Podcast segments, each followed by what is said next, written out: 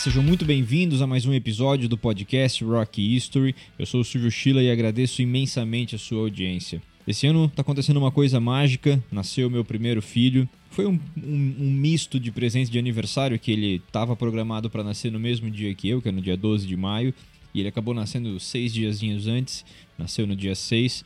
Por coincidência, foi o mesmo período em que o podcast completou um ano. Então, há um ano atrás, a gente iniciava o podcast Rock History. O primeiro episódio foi postado no dia 12 de maio.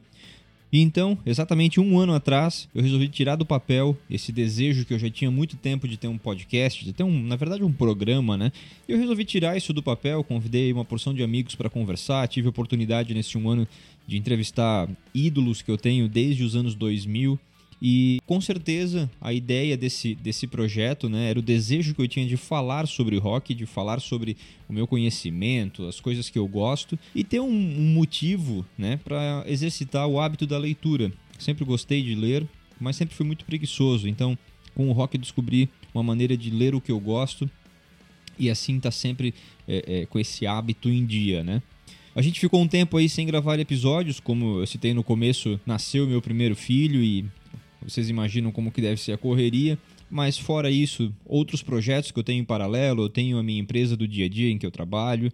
Então são tantas coisas que acontecem que a gente acaba deixando algumas coisas de lado e infelizmente o Rock History, né, os episódios foram uma das coisas que eu precisei dar um tempo e agora poder voltar aí gravando algumas coisas um pouco mais bem pensadas, né? E foi pensando nisso que eu resolvi criar um quadro novo aqui, porque nem só de entrevistas se vive um podcast, então eu resolvi trazer uma ideia de um novo quadro muito simples. Eu vou pegar um disco da minha coleção, pode ser um disco de vinil, pode ser um CD, é, mas necessariamente um disco que eu tenha, algo que eu tenha comprado, que eu tenha ganho de alguém, e eu vou contar um pouco da história desse disco. Então, é, o, o falar da importância melhor, né? eu quero falar da importância desse disco na minha formação. Eu não tenho a pretensão de tornar este um quadro de curiosidades. Se procurar no YouTube, com certeza vai encontrar muitos outros canais que vão trazer muitas curiosidades. É, o meu interesse principal aqui é tratar a importância de determinado disco na minha vida e trazer convidados que possam trazer também os seus discos, os discos que mudaram a sua vida. Eu, por exemplo, tenho um disco muito importante que eu considero o disco mais importante da minha vida, que foi o disco que me introduziu no mundo da música e que eu deveria começar o quadro com ele, teoricamente, mas eu não vou, que é o 10 mil destinos ao vivo dos Engenheiros do Havaí, que com certeza foi o disco que me introduziu de uma vez por todas no mundo do rock e foi o disco que eu mais ouvi em toda a minha vida. Então, esse é um exemplo né, de um disco que ele é significativo, ele tem uma relevância. Mas para a estreia desse novo quadro, eh, e justamente pelo momento, né, completando um ano de podcast, completando um ano aí desse, desse projeto. E coincidentemente, o meu filho nascer nesse aniversário de um ano e no mesmo período seu aniversário de 80 anos do Paul McCartney, eu resolvi falar hoje sobre um disco dos Beatles que é o Abbey Road, que é esse carinha aqui, ó. Um disco fantástico, incrível. Falar sobre o Abbey Road, né? Ele é um dos 12 discos de estúdio que os Beatles lançaram. Ele foi lançado em 26 de setembro de 1969, então 52 anos atrás, né? Quase 53, aí as vésperas de completar 53. E eu escolhi esse disco porque, além de poder falar um pouco sobre o Paul McCartney, é, esse é o primeiro disco dos Beatles que eu tenho é, disco vinil. Né? Eu já tinha CD, DVD, mas disco de vinil. Esse foi o primeiro que eu tenho dos Beatles. A minha esposa me presenteou no último Natal com esse disco ele é extremamente importante para mim. Ele é especial demais. É... Meu filho, quando nasceu, o nosso obstetra, né? Ele nos deu uma, uma possibilidade de escolher uma música para tocar durante o parto. Eu nunca tinha parado para pensar sobre isso, mas no momento em que chegou a informação, você pode escolher uma música para tocar durante o nascimento do seu filho. A única coisa que me veio na cabeça, assim, veio na hora e, e eu não consegui pensar em nenhuma outra, foi Here Comes the Sun.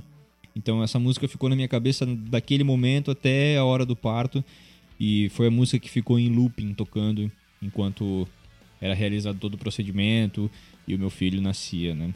A propósito, Here Comes the Sun, juntamente com Something, que também está nesse disco, né? foram as músicas que consagraram o George Harrison como um grande compositor. Infelizmente isso foi acontecer somente no último disco da banda, é, mas com certeza refletiu aí numa bela carreira solo que o George Harrison trilhou depois de ter saído dos Beatles. Né? Vou criar uns inimigos aqui, mas disparadamente as duas melhores carreiras né, foram a do Paul McCartney e a do George Harrison, fora dos Beatles. Né? Tem discos muito mais significativos e muito mais importantes do que os, os outros dois, na minha opinião. Né? Veja bem que você pode pensar diferente. Esse foi o último disco gravado pelos Beatles, é, já que as sessões de Larry B, que saiu nesse documentário aí recente, né, elas foram gravadas alguns meses antes do Abbey Road, é, e foi o Paul McCartney quem conseguiu convencer a banda inteira, né, foi ele quem conseguiu juntar todo mundo novamente para gravar, entrar todo mundo no estúdio e realizar essa gravação, porque ninguém queria mais. E ele conseguiu, o Paul McCartney, né, completou 80 anos esse ano, ele conseguiu convencer inclusive o produtor George Martin, que estava mais para lá do que para cá já, que também só topou participar se a produção fosse como nos velhos tempos dos Beatles. E como eles já imaginavam que, que esse seria talvez o último disco dos Beatles, né, com os quatro reunidos gravando, eles toparam e aceitaram ir para o estúdio. E a impressão que fica é que o disco foi feito com muita tranquilidade, porque isso se reflete nas composições é, as harmonias, os arranjos. Uh, aqui, novamente, como eu citei, de fato a gente pode ver os velhos The Beatles. É, o, o, George Martin, ele é, aceitando o convite do Paul e colocando essa regra, ele conseguiu é, é, é, encaixar na cabeça dos integrantes que precisava ser como nos velhos tempos, e isso ficou muito nítido nesse disco já que os álbuns anteriores foram praticamente os discos solos da banda, né? Uh, se a gente for comparar aí os demais, o, o próprio álbum branco é, é, uma música assinada por cada integrante e parece uma coxa de retalhos. Um, assim, acaba sendo um disco super conceitual, mas que não diz nada, porque ele é uma mistura de várias músicas. Então foi aqui, foi com Abbey Road que os Beatles encerraram a sua carreira, né? Eles lançaram o Let It Be depois, né? Não, não, não, não quero uh, confundir e com essa foto icônica, que inclusive foi tirada na frente do estúdio. É, é, hoje, se você procurar no Google, é, existe uma câmera, é, é, uma câmera que fica focada, gravando 24 horas por dia, transmitindo ao vivo 24 horas por dia essa, essa travessia, né? Uh, porque de fato virou a avenida mais movimentada e a avenida mais visitada para fotos. Todo mundo quer bater uma foto cruzando a faixa de pedestres da Via Abbey Road. E aqui a gente pode lembrar de diversas teorias da conspiração, né? É, a gente tem aqui uma, uma, data na placa do Fusca, é, esses carros que normalmente eram carros funerários que o pessoal utilizava na Inglaterra. Há quem diga que o fato do John Lennon estar tá todo de branco aqui, né?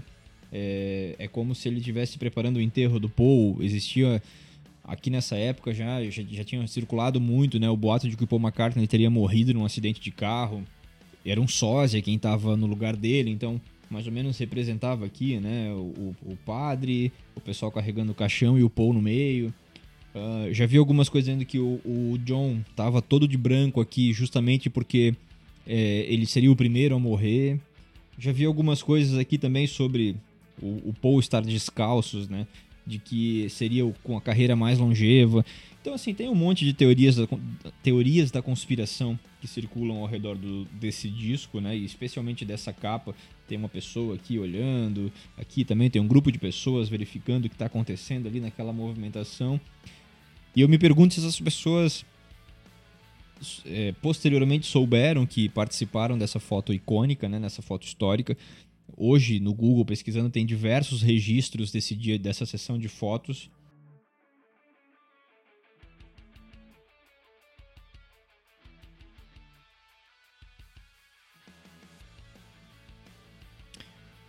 Inclusive a Yoko Ono fotografou várias coisas desse dia, participava junto, a Linda McCartney também.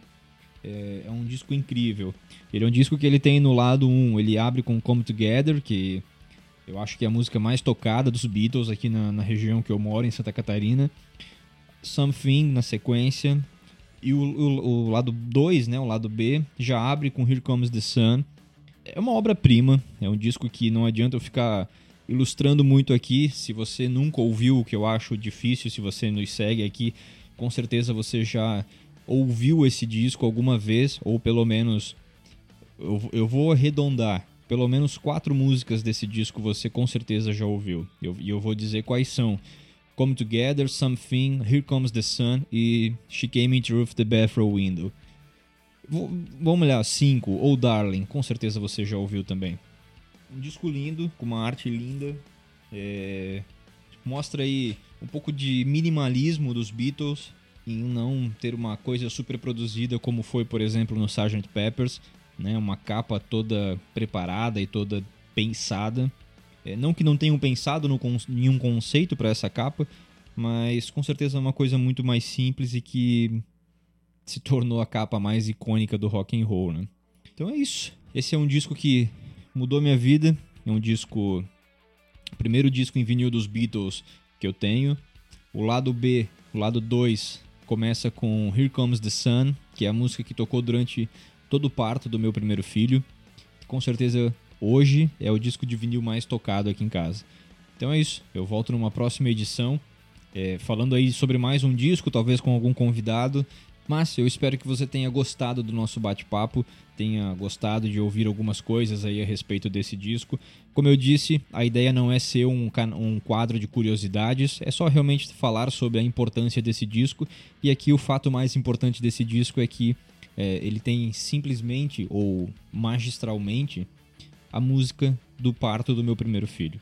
Então, para mim, isso é uma coisa sensacional. Eu espero que você possa ter uma boa história com esse disco também. Se você tem, conte aqui nos comentários.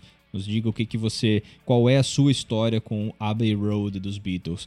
Nos siga, se inscreva no canal aqui no YouTube, ative o sininho das notificações, isso é importante para sempre que a gente lançar um conteúdo, o YouTube notificar você.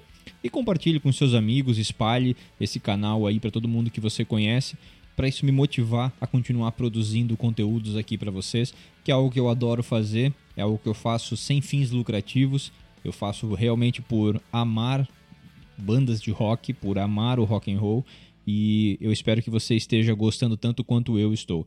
Até uma próxima e valeu!